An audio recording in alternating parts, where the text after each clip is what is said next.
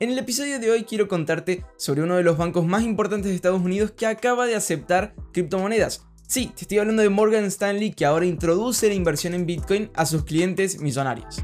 Hola a todos, aquí Josías de Criptoemprendedores y hoy quiero contarte sobre una de las noticias más importantes de las últimas semanas. Es más, se dice que esta noticia fue la que causó que Bitcoin tocase los 60 mil dólares de vuelta.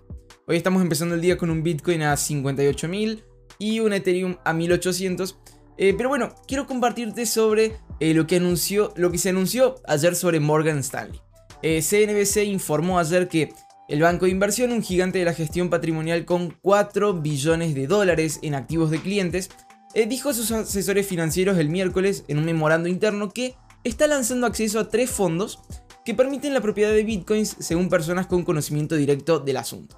Eh, los participantes en, la, ala de gestión de patrimonio de Morgan Stanley pueden obtener acceso a Bitcoin a través de eh, tres fondos. El Bitcoin Fund de Galaxy Digital, que es propiedad de Mike Novogratz, un, influencer en Bitcoin, si se puede decir así. Eh, están por tener acceso también al Institutional Fund, Bitcoin Fund, también de Galaxy Digital, y el NYDIG Select Fund de FS Investments. Eh, bueno, algo interesante es que la asignación va a estar limitada al 2,5% del patrimonio total de un cliente. Y eso está, este eh, beneficio y este tipo de inversiones está reservado a inversionistas acreditados. Los inversionistas acreditados son eh, inversionistas que tienen por lo menos un millón de dólares, que tienen ingresos como por lo menos de 200 mil dólares en los últimos años. Así es como se obtiene esa licencia de inversionista acreditado.